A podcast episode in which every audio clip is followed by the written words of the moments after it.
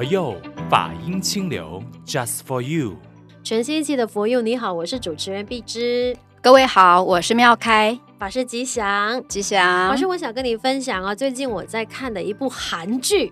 我觉得很有意思，它的那个剧名叫呃精神病院也能迎来晨光，我觉得是非常的呃就是正面的一部剧，而且它给我们科普了很多哦，原来精神病分很多种类型。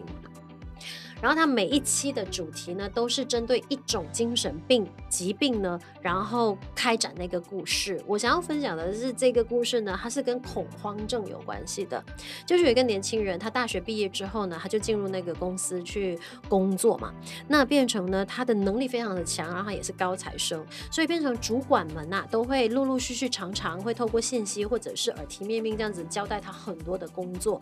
一开始做的时候，他还是 OK 的，可是后来你。想想看了，每一天都要加班，因为你工作做不完，都是别人交托给你的，你就要去完成。然后每一天日积月累，然后家里他又是长子，妈妈又给了他很多的那个呃负担，应该说那个那个期望。放在他身上，就是说，哦，儿子幸好有你啊，家里的开销全部都靠你，所以等等的。然后后来他就发现到，哈，他越来越承受不了，可是他没有办法说出口。我们是透过那个剧啊，看到他整个的变化，就是当他开始陆续收到那些主管给他的信息，提醒他要完成任务的时候，他已经是去到那种状态，是呼吸不到。他最严重的就是呢，可能在短短的十秒之内，他的想象空间是他淹没在水里面。所以淹没在水里面的时候啊，他已经没有办法呼吸嘛，那是我们正常的反应。可是外向人家看到的，他其实就是你，你突然间好像窒息这样，其实是在短短十秒钟之内发生。那后来他就被医生诊断，他是患上了恐慌症。所以从这个我看到的剧里边，我我就得出一个结论，就是说，哎。是不是说人有时候不能太厉害？不能能者多劳，能者多劳，但是不一定的哎。可是他得下这个恐慌症，但也印证了一样东西，就是他就是嗯能力太强，然后他没有适时的去让人家知道说他处理不了，或者是放手给别人处理，所以这个恐慌症就在他的心里面埋下了这个种子。嗯，刚才碧芝谈到的是韩剧。那我想要跟碧芝呼应的呢，是我在慧开法师的书里面看到的一个故事。当然，这也是真人真事。那这个女孩啊，她那一年呃只有二十八岁，其实是非常年轻的。但是呢，她从小到大都深受一些生活上的困扰，例如她怕水，她怕坐飞机，甚至呢，她有很多很多的害怕跟恐惧。但是呢，因为她从小到大这些问题都非常的严重。所以后来呢，在她的父亲还有她男朋友的鼓励之下呢，她接受专业心理师的呃治疗。治疗，嗯，但是呢，呃，这个心理师在心理医师在帮她治疗的过程里，发现，哎，好像这样的一个方式似乎帮助不大，也就是她一样还是害怕水，一样还是害怕飞机，日常生活所需已经造成她极大的困难。嗯，后来呢，呃，另外一个专业的心理医师。那么在国外啊，他们呢要拿到专业的心理医师，才可以从事一个很神圣的工作，那就是催眠。哦，所以呢，这个心理医师他就想，会不会我透过催眠的方式，能够引导他去回顾他的生命里，是不是曾经发生过什么样的事情，所以让他有这么大大的恐惧跟害怕。嗯、所以呢，这个呃心理医师就透过这个。呃，催眠的方式帮助了他呢，催眠、催眠、催眠，结果发现，嗯，他都已经催眠到婴儿时期了哦，嗯，结果发现还是没有办法，所以他第二次再换一个方式，想说，如果再往前一点点呢，会不会孩子在母亲的肚子里，哦，可能就已经有某一个意识。结果他发现不催眠则已，一催眠，他竟然跳过了他这一世，往前追溯到他好几世。也就是这个女孩呢，她在呃跟心理医师说：“哇，是一个金黄色头发的女孩，我是一个初为人母的母亲哦。”然后我有一个生了一个很可爱的孩子，嗯，然后呢，他说我生活在一个很贫苦的一个村庄里，哎，这时候来了一阵大水，嗯，哎，这个水怎么越来越高，越来越高？哎呀，不行，已经快淹到我了，我的宝宝怎么办？啊，我的孩子呢？就在他这样一个对话里，心理医师吓一跳，你发生什么事了？哎，结果这个声音才刚动起，就是他的意念才刚动起，嗯、这个女孩啊，声音突然变得很柔软，跟他讲说：“哎，我发现我我找到我的孩子了，我怎么在云上？哎，刚才呢，村庄里面的人都在云上，哎。”所以换言之，就是那场大水来的时候，已经把所有村庄的人都淹死了，包括这个女孩的前世。然后呢，这个心理医师就把她唤醒，他就跟她说，在这个过程里，你看到的这些东西对你有什么帮助？她说：“我终于知道为什么我怕水。原来我曾经失去，我在水里失去了一个我的孩子。其实从一个科学的角度来讲啊，催眠本身就是一个科学的方式。嗯。”他呢，也帮助了这个心理医师重新去面对一个问题：原来世间真的有因果，因为他是犹太人，在犹太人的思想里是没有因果的。那也因为前世今生，他突破了他的一个专业。的一个学习，但是他也因为在突破的过程里，他很勇敢的告诉别人，真的有前世今生。所以这一些哦，我们就是说嘛，哎呀，前世今生，有些人是很不相信的，会觉得是不是怪力乱神？今世就是今世，前世就是前世嘛，哪里有可能有些人会追溯到前世？你现在所做的一切，跟你前世有什么关系？可是我们今天要强调的是，催眠这一件事情，其实在科学上已经是被认证了的。那当然也有很多的个案。我们有看到说，的确，他在可能在做一些心理治疗的部分的时候，追溯到他的前世的时候，的确有帮助他解决了今生会有面对的问题。就好像法师刚才说的这个怕水的女孩的故事一样，他这些是有科学根据的，不是我们在乱掰的。所以这样子的也印证了今天我们探讨的这个主题，就是因果，就有因。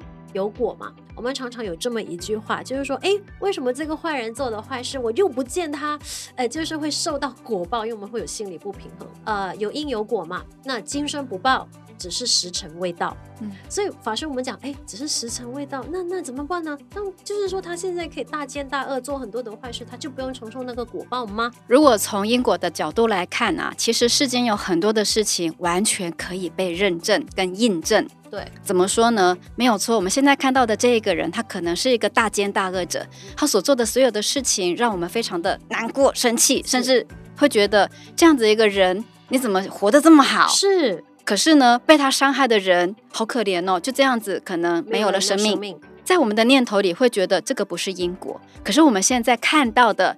只是他现世的果，也就是他现在的样子。他是一个呃十恶不作的大坏人，他好像活得很滋润。嗯，但是换一个角度来讲，我们怎么能够知道？也许他前辈子是一个好人啊，他累积了一定的福报，即便他这一辈子他做的事情是错的，是，可是他前辈子种的因，所以他这一辈子有这样一个果报。但是因为如果他没有善用他这个果报，或者是再重新累积一些好的福报，他很可能在今世。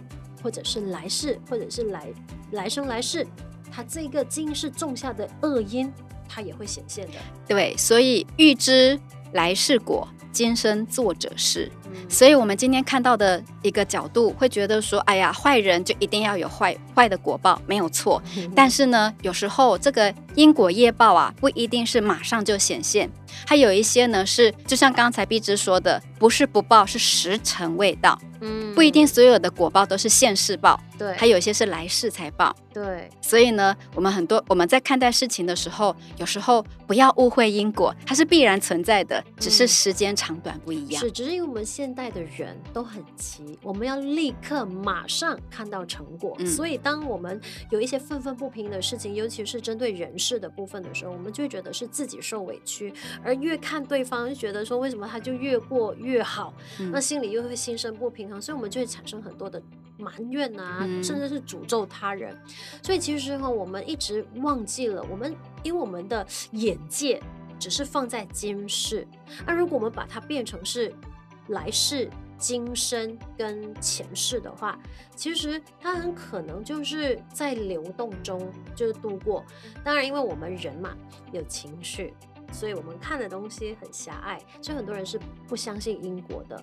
他也会觉得，反正我就是今朝有酒今朝醉。如果是这样子，我们举一个很简单的生活例子，那就觉得说，哎呀，反正人生短短的几十年，我就大吃大喝，拼命吃海鲜啦，那些有毒的啊，或者是就是喝酒啊。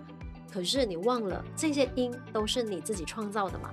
那你身体年轻的时候可以承担，可是你会发现它的果报，就是你可能年老的时候，可能还没有到年老，你的三高问题就出现了，你的肝脏、你的内脏脂肪全部都因为你吃下这些垃圾食物，就在你的身体产生了那个果报。对吧？这个就是一个最实际、最现实的一个，我们不能讲它是报应，就是你自己种下的因，你自己承担那个果。是，来，碧芝，我想问你一个问题：你喜欢写书法吗？喜欢。好，你是因为老师引导的关系，还是你本身就喜欢？以前不喜欢，是近几年觉得说，呃，想要修仙的时候，所以呢，就是学会抄经。但是那个应该算是书法的一种吗？应该是吧。嗯，所以这个是我的过过程。嗯，嗯，好，我们就来讲，呃，学习写书法这一件事情。嗯，我们呢，可能在学校里，因为有这个书法课嘛，嗯，所以呢，老师一定会要求我们一定要写书法，对吗？对。那么你会不会发现有一些人一学就上手？有哎、欸，我身边的同学以前写书法都很漂亮，是，我觉得他们很厉害。但是也有一些人，你怎么学，你就会觉得他很 K K，就写来写去都是鬼画符。呃，对，那个一撇一 一撇一捺，他永远都写不出那个感觉。是，呃，如果说你今天很欢喜的去写，你很马上就有感应得到。我告诉大家，嗯，这个就是一种现世报。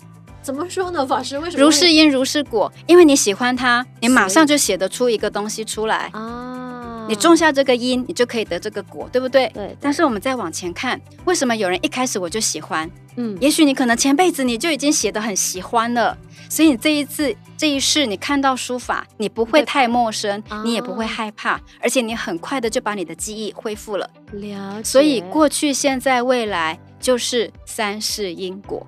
我就举书法这一个例子，那有一些人他一看到书法就害怕，一看到书法他就厌恶，嗯，那很有可能是他的前辈子他就没有累积这样一个因缘，所以呢，他现在看到这些东西他不喜欢。嗯，但是你说可不可以改变？当然可以呀，啊。因到果中间有一个很重要的东西，那就是缘。缘不是圆满的缘，是缘分的缘。嗯，也就是种瓜必然得瓜，种豆必然得豆。对，可是我在种瓜得瓜，种豆得豆的当下，它有一个很重要的缘分。例如，我今天呢，同样的，我种了两盆植物，都是种子哦。嗯。但是我在种的过程里，A 这一盆，我给它喝很多的水，有充足的阳光，也有一定的肥料。嗯。跟 B，我可能把它放在室室内，我久久才给它照一次阳光，久久给它喝一次水。你觉得结果 A 跟 B 哪一个会长得好？肯定是 A 呀，因为它的那个生存基本的生存条件都达标。嗯。B 的话，因为你没有给它晒到阳光，它肯定会有落差。好，那我要告诉大家，这个就是缘啊！我的种子一样这样种，对，那最后它可能都会长大。是，但是呢，在长大的过程里，因为我给它的条件不一样，这个就是缘，嗯，所以它会改变它最后的结果。是，也就是 A，我可能会长得未来变成一棵参天大树。嗯，B 我可能会夭折，或者我可能长得非常的细细小，或者是瘦干干、瘦巴巴。所以因果在哪里？因果就是在那个当下的缘分有没有去促成好因好缘吧？对，所以大家不要觉得因果很难，因果就在我们的生生命里，就在我们的身边，就在我们的每一个行住坐卧，我们的每一个思考。是法师刚才讲的，就是我们大自然就是培植植物嘛，好像教育小孩也一样。因为我就是切切身身看到身边的小朋友他们的饮食习惯跟他长成的体格。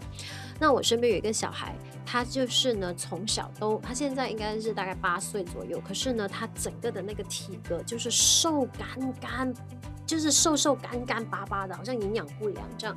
八岁的孩子基本上呢，一个如果说我们不要讲他是不是肥胖，可是他基本的那个肉质感吧，他长成的那个模样，应该是有八岁的样子。可是我就在追溯回看他的那个饮食习惯，他其实什么东西都不吃，饭类他不吃，青菜那些他只注固定可能吃一一两种菜，然后鱼啊肉啊这些小朋友该吸收的营养。他都不吸收，而他的妈妈也任由他这样子，就是给他挑食了，我们所谓的，然后变成说你可以看得到，就是他该摄取的这些蛋白质，或者是矿物质，或者是淀粉类的这一些我们讲的碳水化合物。他都没有足够的吸收，所以他就长成干干巴巴。跟同龄的孩子，他就显得更加的瘦弱。所以每一次我抱着他的时候，我都觉得其实心里面有一种心疼感。我会觉得说，哎，这个小朋友也不是家庭环境不好，明明家庭环境就很好，该有的营养可以摄取的，可是他的母亲就纵容了他这个挑食的习惯，所以导致他的那个呃身体吸收的营养不足够。所以对我来讲，它就是一个因跟果的呈现了。嗯，但是呢，中间有一个很重要的就是缘，因为他的母亲的纵容。对，所以换一个角度来讲，确实也是自作自受。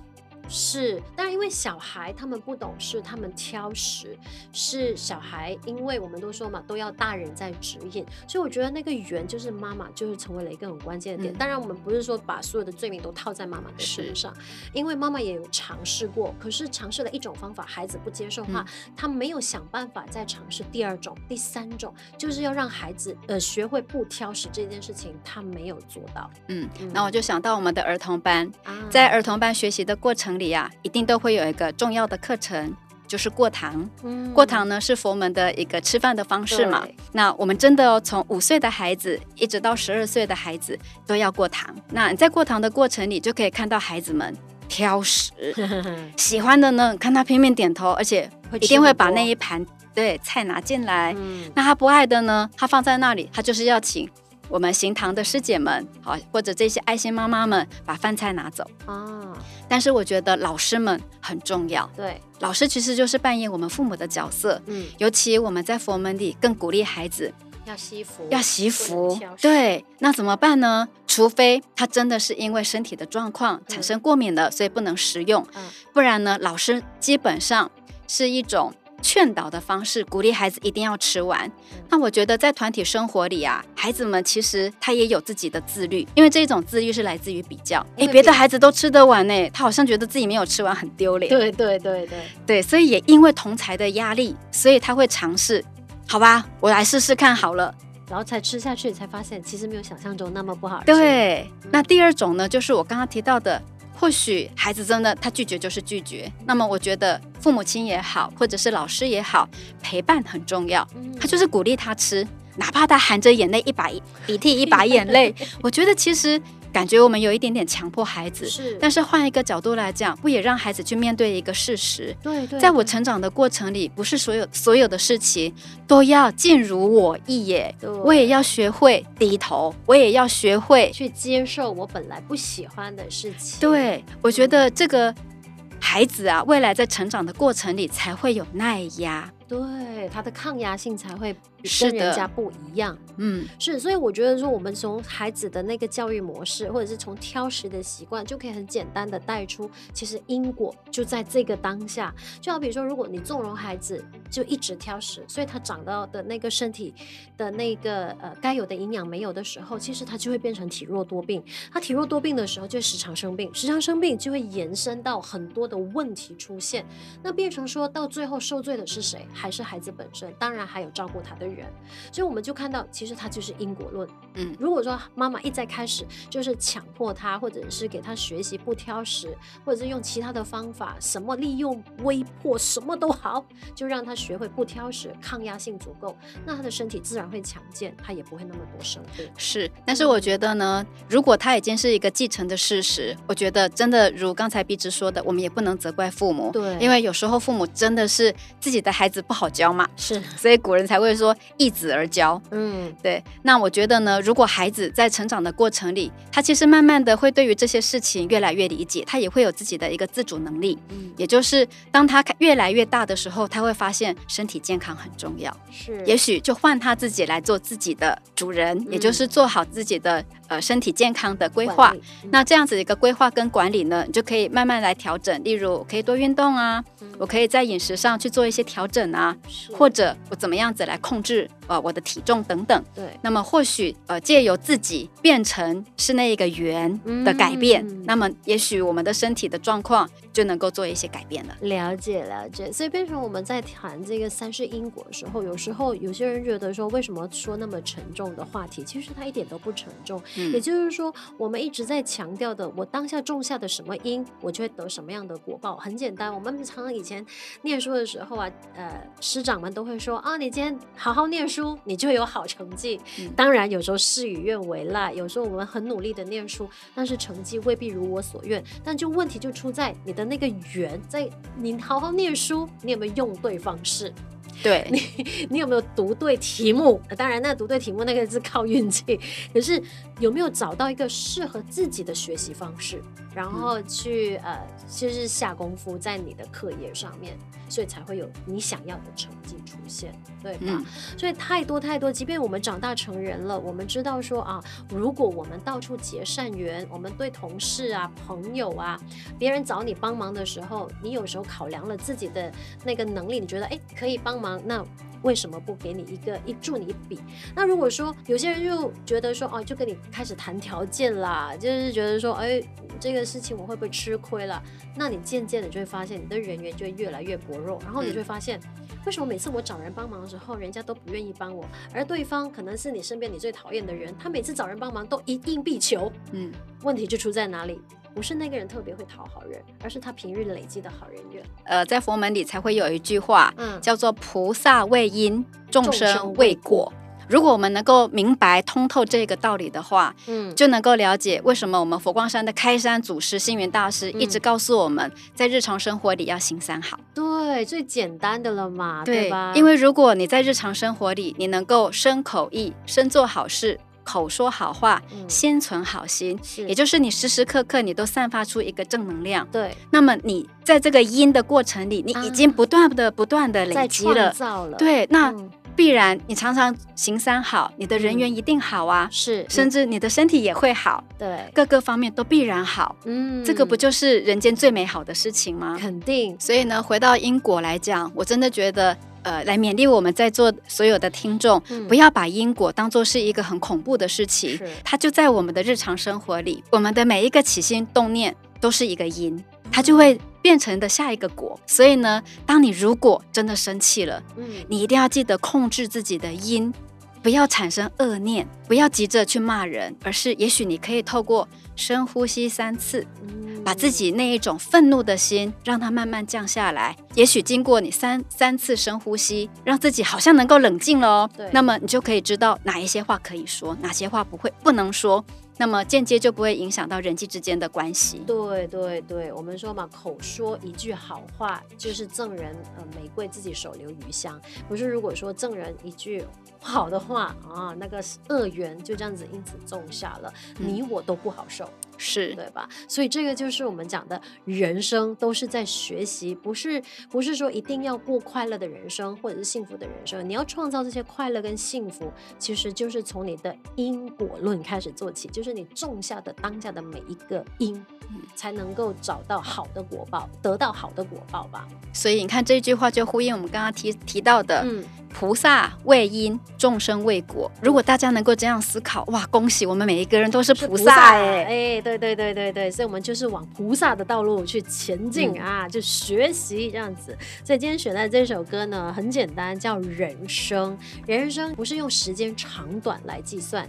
人生的质量过得好不好，就是从因果开始看起。如果你希望我们的人生当下就在天堂，当下呢就拥拥有满满的这个福德智慧，甚至呢当下就是所谓的人间天堂的话。那么我觉得我们应该怎么办呢？就如这个歌词里面说的啊，希望我们每一天都能够拥有一个知足常乐的心，嗯、有一个慈悲喜舍的心，有一个服务助人的心，甚至拥有一颗欢喜融合的心。嗯，所以多好的一句话，就是在歌词里边呈现。那也好好的提醒自己，好好去诶、哎、经营自己的人生。那如果说你想要诶、哎、让自己的人生得到更多的喜乐跟平静的话，也欢迎多多收听我们的福音 Podcast。可以透过我们的 Apple Podcast、Spotify 呢去支持，那同时呢也可以到佛光山任何道场呢去种种福田，然后为自己累累积好因好缘，是也让我们的佛佑 Podcast 呢能够长久持续的运作了。OK，好，送上给这首《人生》，我是主持人碧芝，我是妙开，我们下一期再见，拜拜。天堂在哪里？知足常乐时。常在哪里？慈悲喜舍时，福田在哪里？福助人世，乐园在哪里？欢喜融合时，我创造人生。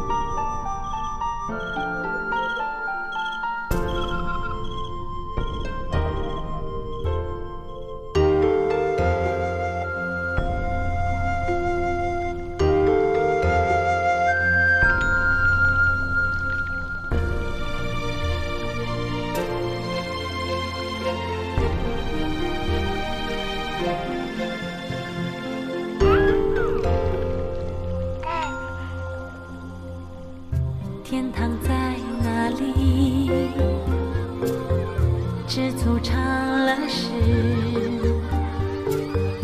道场在哪里？